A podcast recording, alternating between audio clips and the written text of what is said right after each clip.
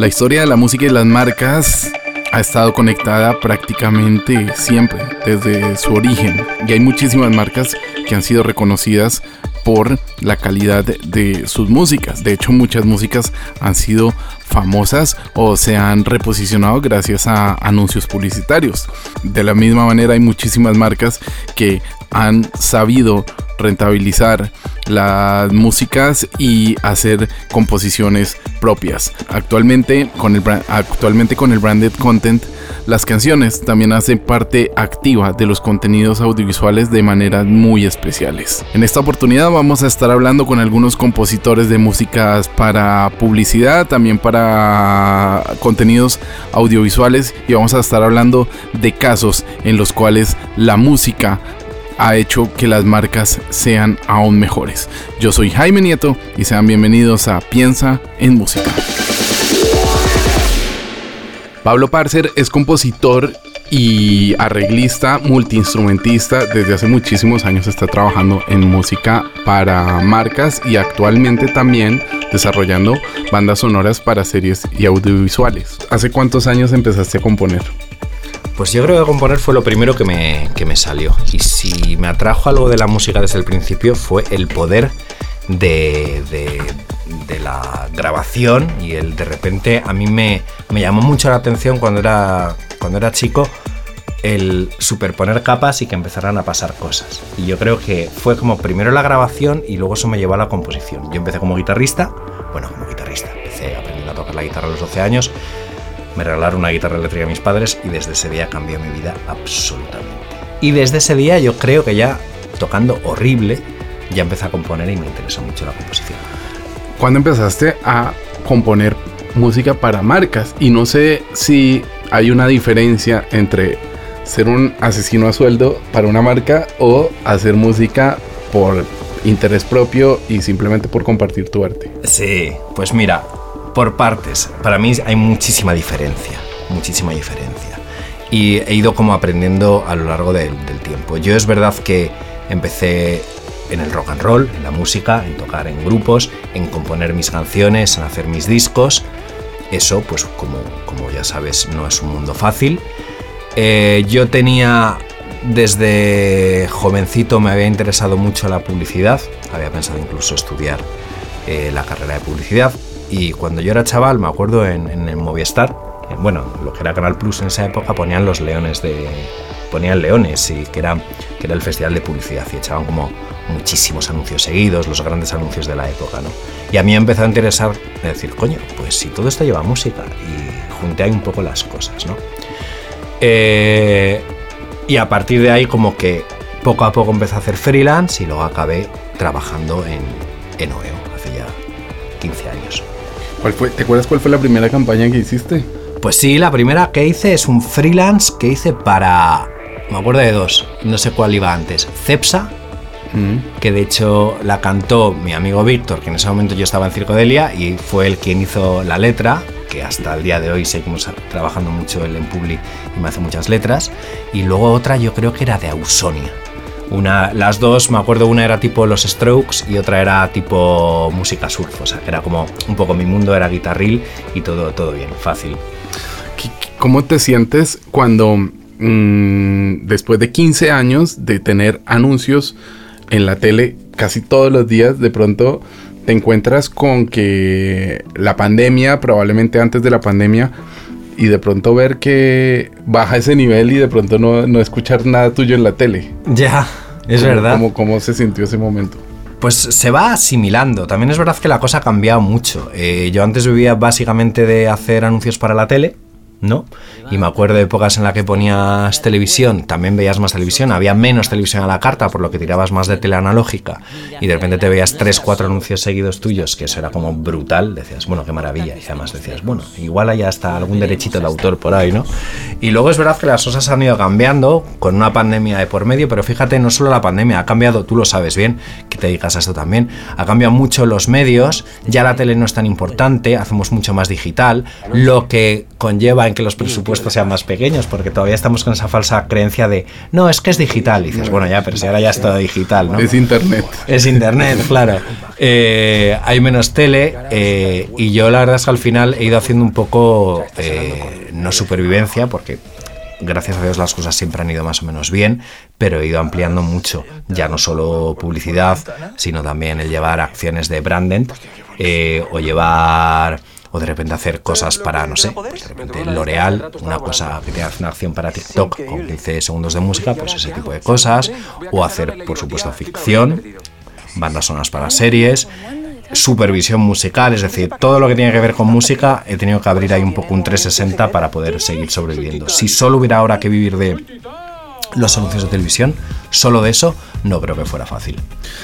¿Cuál de los anuncios crees, de los que hayas compuesto o en los que hayas participado, crees que haya hecho que se hubiese transformado una marca o que haya transformado un negocio? ¿Crees que la música puede hacer que un negocio se transforme? Yo lo que creo, yo no sé si puedo hacer que un negocio se transforme, pero sí me parece una manera muy rentable de hacer que una marca se posicione.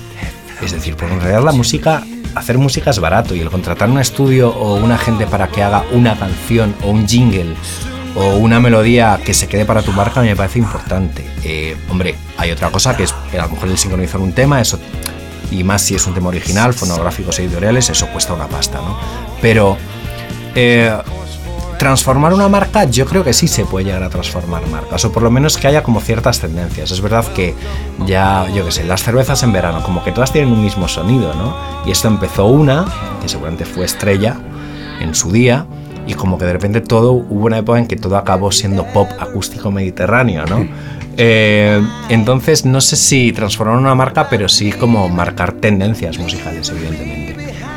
Y bueno, por ejemplo, con Coca-Cola has trabajado muchísimas veces y me parece que es una justamente una marca en constante movimiento y evolución sí, total. Con, con, la música. Aunque en este momento haya cambiado un poco todo y eso haya también sí. cambiado también el chip, pero en una época, pues Coca-Cola, de hecho, eh, eh, han habido proyectos en los que hemos colaborado Ajá. para Coca-Cola o para otras marcas en donde, en donde sí notas que, que las marcas están invierten muy fuertemente en, en Sí, música.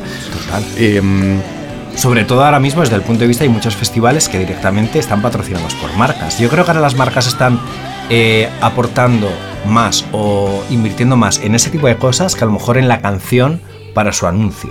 Porque claro, ellos también se han visto muchas marcas que dices, joder, si yo una librería compro una librería que encima las hay ahora que está muy bien, la pongo de fondo y no me tengo que gastar nada. Que a mí me parece un gran fallo, ¿eh? porque a mí me parece que cualquier marca, si puede llevar música original, siempre va a ser más interesante que una librería. Pero hay otras que directamente no pueden porque son empresas pequeñitas y no pueden costearse eso, ¿no?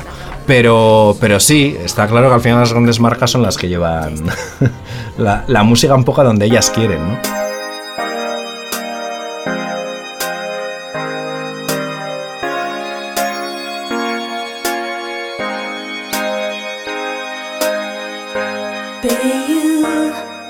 Hay un caso eh, que, que me, me, tocó trabajar, eh, que no sé si lo, lo, llegaste a escuchar y a ver alguna vez, que fue para el lanzamiento de Visum, en donde el, el creativo, en ese caso fue Carlos Hollemans, del laboratorio y su equipo eligieron Say You Say Me Sí. y le cambiamos la letra y se convirtió en Pay You Pay Me y era el lanzamiento de Sí, Visum, sí, lo cual era también incluso eh, eh, estaba contando una historia de lo que iba a pasar en el futuro, Sí, porque total. todo el mundo terminó, Total, terminó total. usando el, el, el, el Visum y fue muy bien elegida.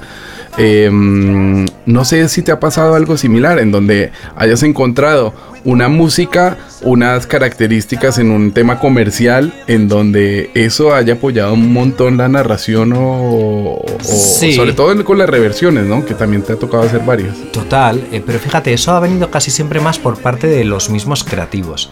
Eh, yo no sé en tu experiencia, yo en mi experiencia de buscando canciones originales para, para, para una marca, curiosamente al final siempre las que acaban saliendo son las de creativos y las que están en precio, ¿no? Eh, a mí siempre me ha costado mucho a- de cara a los creativos convencerles decirles, oye, no uses esta canción de los Scorpions que se ha usado un montón, te paso esta, a lo mejor es más barata y está mejor. No, pero es que esta le quiero cambiar la letra y tal. Pero sí, sí me he encontrado con casos. Te digo que tampoco grandísimos casos. Eh, recuerdo un campo frío hace tiempo que era eh, cambiar la letra, era un cover de Rocío Jurado. el Amodio. El, el Amodio. Sí, sí, eh, en ese lo hicimos casi, bueno, casi sí. juntos porque a mí me tocó gestionar ahí como los derechos. y te acuerdas, pues ese, eh, es- o sea, fue, ese, había que hacer un Sound Alike. ¿Cuándo se podían hacer Sound Alikes? Que yo creo que si nos hubiera tocado ahora, no, en sé ese, si lo hubiéramos en podido ese hacer. caso, en ese caso no estaba permitido el sound alike, pero conseguimos el permiso de los derechos de imagen Ah. y de la familia para que se pudiera tocar eso. O sea que Claro. mm, eso se eso se paga. Y tuvimos que cambiar a la cantante, encontrar una que fuera exactamente igual que Rocío Jurado y solo cambiar esos, esos cachitos. ¿no? Me acuerdo mucho en, la, sí, sí, en sí. una de las PPMs con el cliente, incluso llegó a aparecer la posibilidad, como tenía que ser tan diferente eh, y que no querían pagar esos derechos, y llegó a salir hasta el nombre de Falete, que Falete. Que hiciera, me acuerdo de eso, sí, sí, sí, sí, sí, sí, sí, total. ¿Qué campaña te hubiera gustado componer que no hayas compuesto tú? O algo de, de pronto pones una Super Bowl y dices, uff, eh, a ver, hay cosas de Apple que a mí me encanta, me parece que siguen siendo... Todo lo último no me gusta tanto, pero cosas de Apple de hace 5, 6, 7 años he visto cosas alucinantes que me hubieran gustado hacer. Eh, y luego así de míticos, pues no sé decirte, la verdad. Eh, está como mal decirlo, pero tengo la suerte de haber trabajado en muchas marcas como importantes, casi todas las importantes, y como que no, no soy muy de pensar, jo, me hubiera encantado hacer esto. Eh, me gustó mucho cuando IKEA empezó, cuando hacía los de la República Independiente de mi casa. Esos primeros anuncios de IKEA a mí me encantaron y esa a mí me hubiera encantado hacer algo así, ¿sabes? Cualquier cosa que rompa un poco con lo convencional y establecido, me gustaría hacerlo. Pero lo que nos encontramos la mayoría de, los, de las veces, y tú también, como, como, bueno, como haciendo música para clientes, es que pocas veces quieren romper lo establecido y casi siempre al final son muy, son muy, conservador. muy conservadores. Mira, me está pasando mucho una cosa que yo ahora me río, pero cada vez que tengo una reunión con creativos, a mí la primera frase que siempre me dicen es, esto no es publicidad, esto es cine. Así que por favor, eh, experimenta, quiero texturas, quiero cosas distintas, quiero, quiero, quiero cosas como modernas, quiero un sonido contemporáneo. Lo haces, porque además sabes hacerlo. Y luego de repente es como, llega un momento a la semana. Cámbiame esto. Oye, eh, Esto no me funciona. no sé, yo creo que hay que hacerlo un poco más emocional, ¿eh? hay que hacerlo un poco más publicitario, porque oye, no nos olvidemos que esto es publicidad.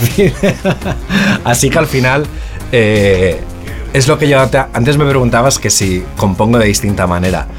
Yo no sé si compongo de distinta manera, lo que sí hago es desvincularme emocionalmente completamente, o sea, al 100%. Cuando yo trabajo por una marca, eh, lo voy a hacer lo mejor posible, pero no me...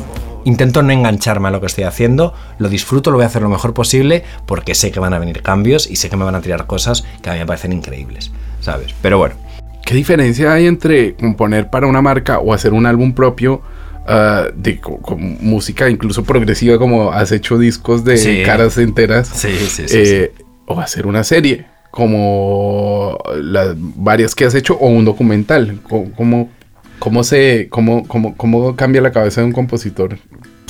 Pues fíjate, yo te- tengo varias... eh, en realidad es el mismo compositor, entonces no cambia tanto. Es verdad que cuando es música para uno mismo, como decías, ese disco que hice de, de- como de música así progresiva, de, de- Pues yo creo que te vas a eso porque tienes tantas cosas en la cabeza y tantas referencias que para mí lo complicado es encontrarse a uno mismo como compositor. Yo ahora mismo, cuando era chaval, tenía muy claro que a mí me gustaba Led Zeppelin y Jimi Hendrix. Ya está, ¿sabes? Pero ahora... he tenido que hacer tantas cosas, tantos estilos de música eh, y tantas cosas que si me dices, haz tu propio disco o tal, yo no sé ahora mismo ni por dónde ir, es por una época. Me tengo que centrar, al final yo necesito, si fuera a hacer un proyecto mío personal, creo que necesitaría un briefing también, a lo mejor me lo doy a mí mismo, ¿no? Pues oye, vas a hacer ahora un proyecto progresivo, con tintes de música latinoamericana y tal, y entonces me centro en eso, me pongo esa cabeza durante seis meses para hacer el proyecto, ¿no? Em, ficción, una diferencia que noto mucho respecto a publicidad es que tú eres el que se supone que es como el cine, ¿no? Tú vas creando varios equipos, el director es quien gestiona un poquito todo, pero el que decide fotografía sobre todo es el director de fotografía. El que decide sobre todo de montaje es el montador. Siempre con la supervisión del director, que te va a decir esto me gusta o esto no me gusta, pero no te van a decir, ¿puedes poner un sonidito en el segundo 3? Es decir, yo en cine o en ficción, yo soy el que decide sobre lo que hago, ¿no? Evidentemente lo ve el director y él da el visto bueno o visto malo. Pero eso, por ejemplo, es mucha diferencia con publicidad. Porque con publicidad al final eres un obrero de esto, vas ad hoc e incluso aunque sepas que la agencia o el cliente se está equivocando, tú básicamente les tienes que hacer caso. Hay veces que tienes que apretar y decir, oye, hacedme caso, confiad en mí. Yo con los años he conseguido que me empiece a pasar eso con algunos clientes, pero no con muchos. Pablo Parcer, muchas gracias por eh, tu Bueno. tiempo. Em, recomiéndale, bueno, no, para cerrar vamos a em, escuchar o cuál fue la última, cuál es la última cosa que hayas saca- que, que hayas escrito, compuesto y que esté en este momento en Y la... que, que esté así en, en- en tele, pues espérate. Voy a. Un momento. Voy a cortar aquí y ahora seguimos. Sí. Pues mira, de campaña que me sentaba muy orgulloso y que he hecho hace relativamente poco es la de 1906 con la agencia This is Libre, que es una versión del House of the Rising Sun, que es un tema, por cierto, libre de derechos. Eh, La de, de Animals. sí, por esa realidad no es de los Animals, El- es un tema Era Eric Burdon en la reversión. Eric pero Ba- sí, el- Eric Burdon fue el- como el, el- el- Pero es verdad que es como una- un rearreglo, porque es como un Es un blues es un tradicional de los años 30, O inglés, 40, es- es sí. un blues Pero luego, curiosamente, Eric Bardon no lo. Hizo mucho arreglo, muy distinto. Es verdad que vas estudiando la evolución y al principio son acordes mayores, luego empiezan a introducir acordes menores y todo va evolucionando hasta que Eric Bardon realmente con los Animals le da una vuelta de tuerca. Pero él nunca ha registrado eso. Entonces tú puedes como hacer una cosa parecida. Y bueno, eh, pues esto ha sido una reversión de la de Eric Bardon, cantado por una chica que es buenísima y todo con un aire así un poquito cinematográfico. Es verdad que en el anuncio no se luce mucho porque hay mucho diálogo, pero es típico archivo que cuando me lo pongo así sin el diálogo me parece que ha quedado, ha quedado mágico. Así que, qué bien.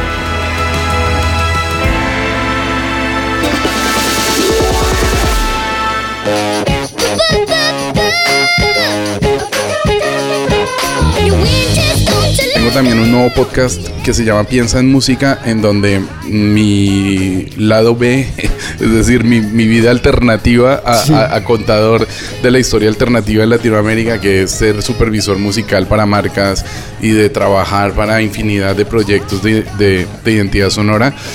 Y estoy contando como la historia de la, de la música. Eh, de las estrategias musicales para las marcas. Yo sé que tú has trabajado muchísimo tiempo Sí. también eh, con briefs cerrados, Sí. más abiertos, eh, con más dinero, con menos dinero. ¿Qué diferencia hay entre componer para ti mismo, entre ejecutar un papel en una gira como la de Sí. Jorge Drexler y componer para una marca? O ir a un brief Sí. o ir a un jingle. ¿Qué diferencias encontrarías así como a, a grosso modo? Antes de nombrarte las diferencias, por ahí te quiero nombrar las eh, lo que une a esos dos caminos. Sí. Lo que une los dos, a esos dos caminos eh, que parecen tan diferentes es que cualquier cosa que hagas, si no, si no tiene una intención o un, entre comillas, alma, nada de eso, nada puede, nada puede mm, llevarse a cabo con naturalidad. O sea, lo que estás haciendo lo tenés que creer y lo, y lo tenés que lo tenés que avalar con tu personalidad musical. A lo que me refiero es que no se puede em, no te lo puedes tomar una, un- un- algo que te, que te envíe para que, algo que te que una persona te exige componer no te lo puedes tomar con con ligereza o sea es un trabajo que tiene que conlleva la responsabilidad tuya como músico y le tienes que meter todo como si fuese un- una canción que estás componiendo para no sé para Paul McCartney.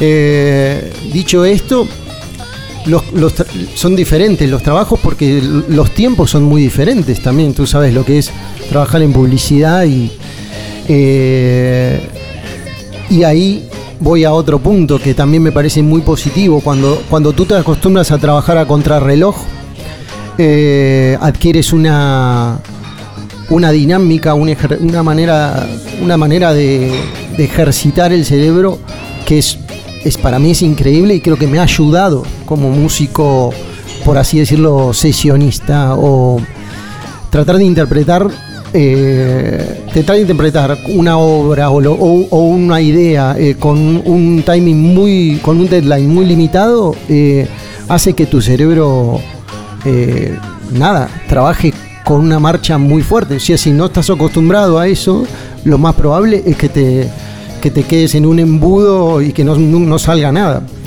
Entonces es un ejercicio que me parece que, que a mí como músico me ha, me ha beneficiado.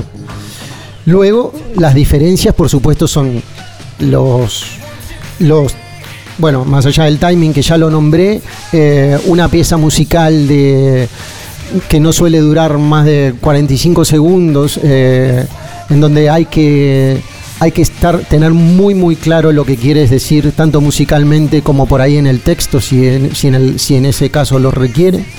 Eh, tienes que saber cuál es el tienes que tener muy muy claro cómo los y ponerte en el lugar de la otra persona que va a escuchar esa pieza y claro con el con el- con un material personal te puedes tomar muchísima más licencia. Es una obra que tiene mucho un largo recorrido. Por ahí por ahí puedes estar pues no, digo que tú lanzas esta- por ejemplo esta obra que va a salir este este disco que vas- voy a sacar el viernes.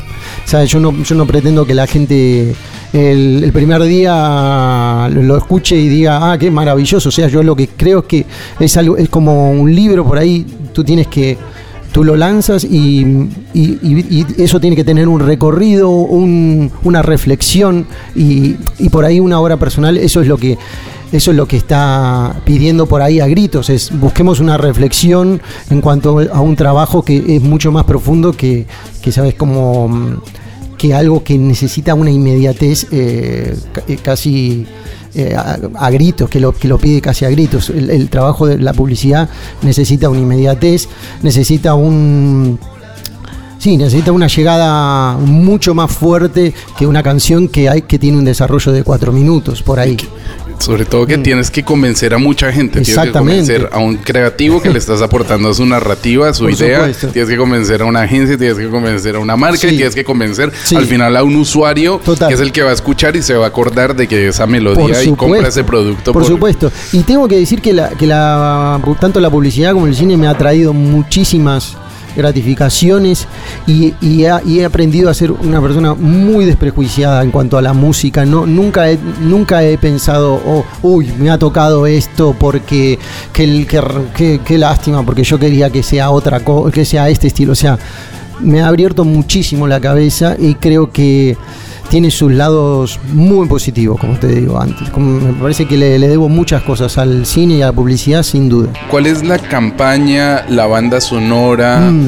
eh, eh, con la que de la que más orgulloso te sientes? Una que Oh. sea tuya y otra que pudieras recomendar de decir, uff, me hubiera encantado haber hecho esa campaña. Uy, a ver. Por ahí. Pues fíjate, la, la- por ahí voy a elegir una que no creo que haya sido. em, que lo- y, y lo, y lo voy a nombrar a nivel composición. He hecho una para Toys R Us, Sí. es la marca de juguetes sí, inglesas. la juguetería. Y la canción es un jingle navide es, es un jingle navideño, como sabes, como se suelen escuchar en Sí, Inglaterra las sí. navidades, o sea.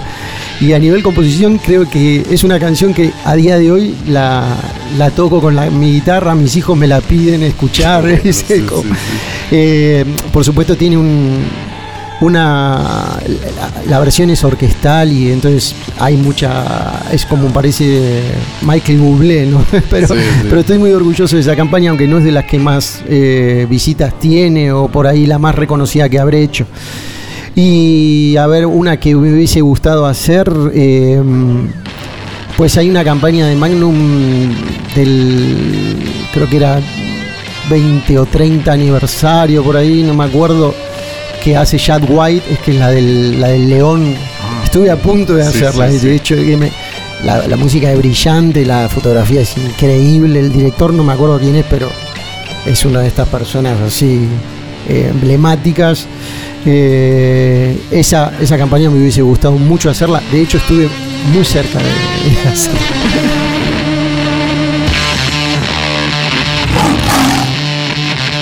Release the beast.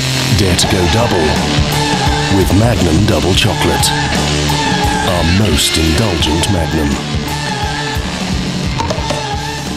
Con este gran artista y compositor multiinstrumentista llamado Javier Kalecki que acaba de lanzar un álbum muy poderoso junto a Las Panteras. Terminamos este Piensa en Música para hoy, hoy hablando de las estrategias musicales para marcas, de los contenidos audiovisuales y de la música en general hecha para publicidad. También agradeciéndole a Pablo Parcer, al equipo de OEO y a varias personas que nos han ayudado en este episodio de Piensa en Música, como por ejemplo Anthony Banger de Six Samson, que mm, me estuvo compartiendo materiales ahí que fueron sonando dentro de las campañas que fueron escuchando ustedes durante este episodio. Deseándole lo mejor para el próximo 2024 y que piensen muchísimo en música. Nos encontramos muy pronto. Yo soy Jaime Nieto y esto es Piensa en Música.